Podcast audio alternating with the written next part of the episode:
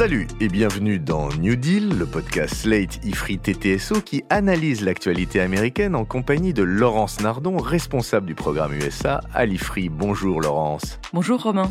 Dimanche dernier, le 11 février, c'était le Super Bowl, le championnat annuel de football américain.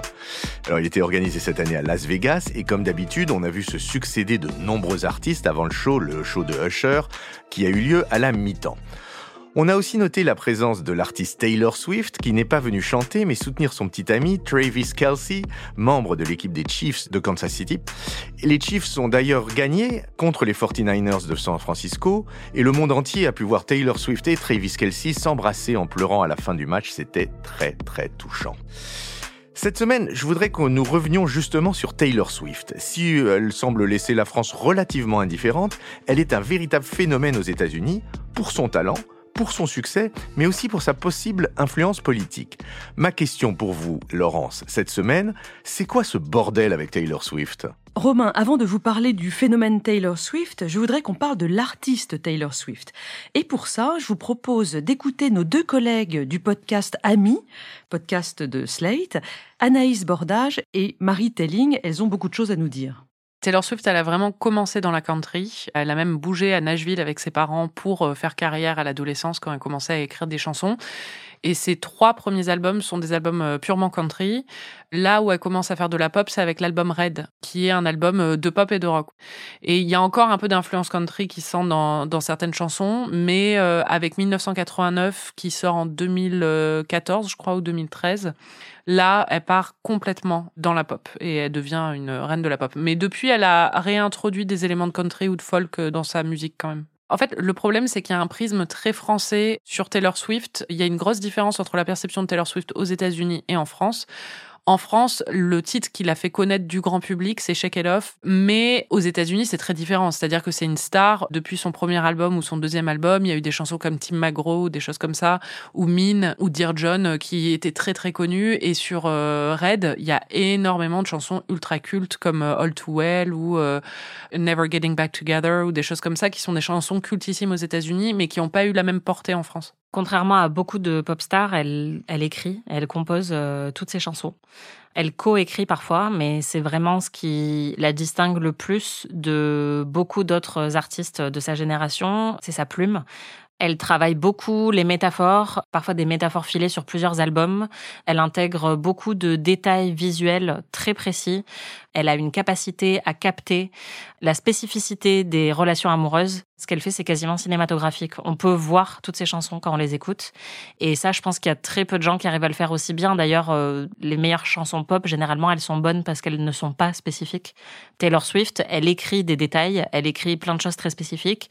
Elle met même des indices parfois dans ses chansons euh, sur sa vie privée ou sur euh, ses futurs albums et les fans adorent ça.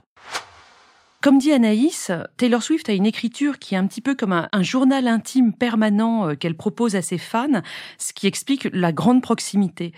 Et on va écouter, Romain, deux minuscules extraits de titres pour nous initier à Taylor Swift. Si nous avions besoin d'être initiés à Taylor Swift. Euh, en, effet, mais enfin, au cas où.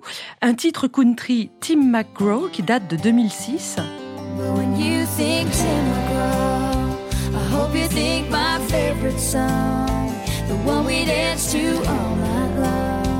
Et maintenant, le titre qu'il a fait connaître en France, Shake It Off, qui est dans l'album 1989, un album qui est sorti en 2014.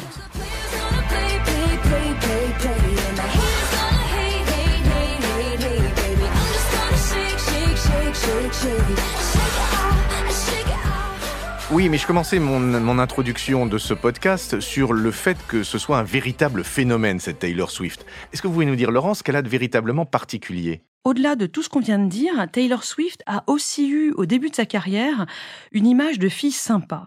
L'anecdote qu'on raconte, c'est que lors des MTV Music Awards de 2009, où elle avait gagné le prix du meilleur clip féminin, Kanye West est monté sur scène au moment de la remise du prix, a pris le micro pour déclarer que c'était pas Taylor Swift qui aurait dû avoir ce prix, c'était Beyoncé.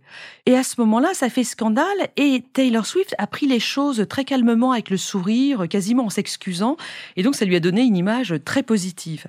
À cette occasion, Obama, euh, qui était donc le président, a d'ailleurs dit que Kanye West n'était rien d'autre qu'un jackass, c'est-à-dire euh, un imbécile. Oui, dans ces termes polis qui sont les vôtres, Laurence. Et alors, revenons un peu sur le succès de Taylor Swift.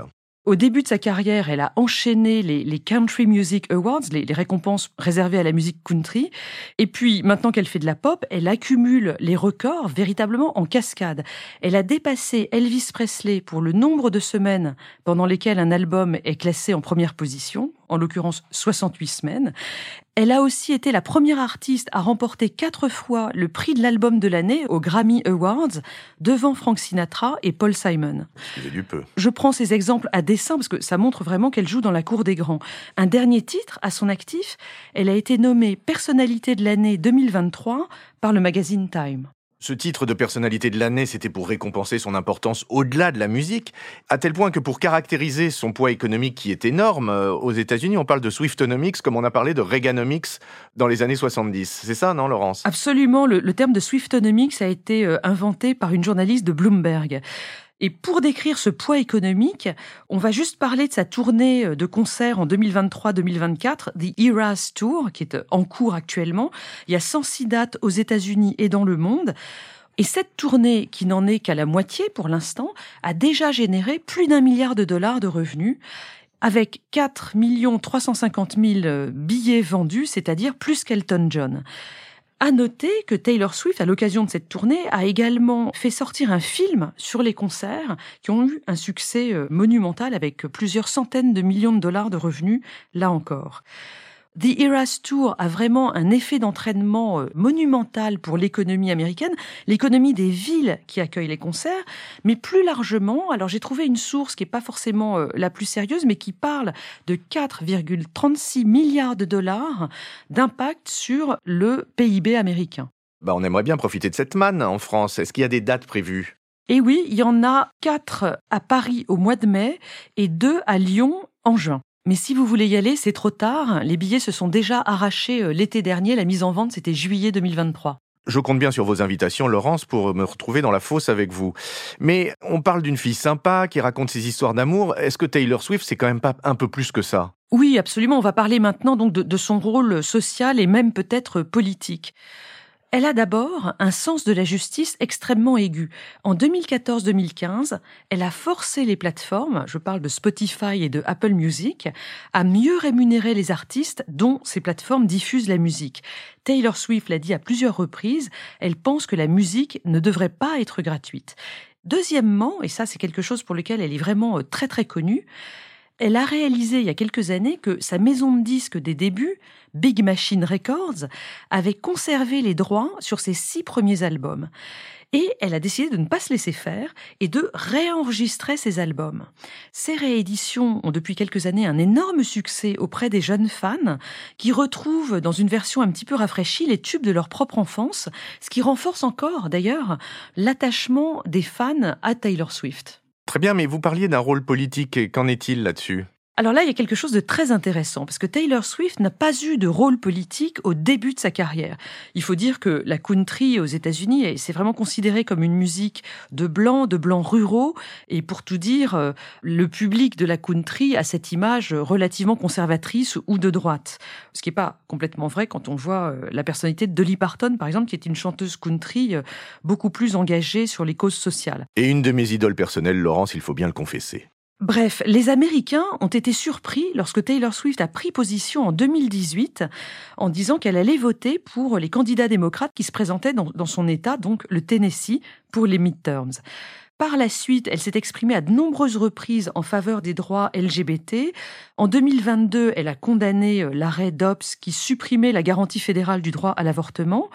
Et puis, en 2020, elle avait appelé à voter Biden-Harris de manière très très claire.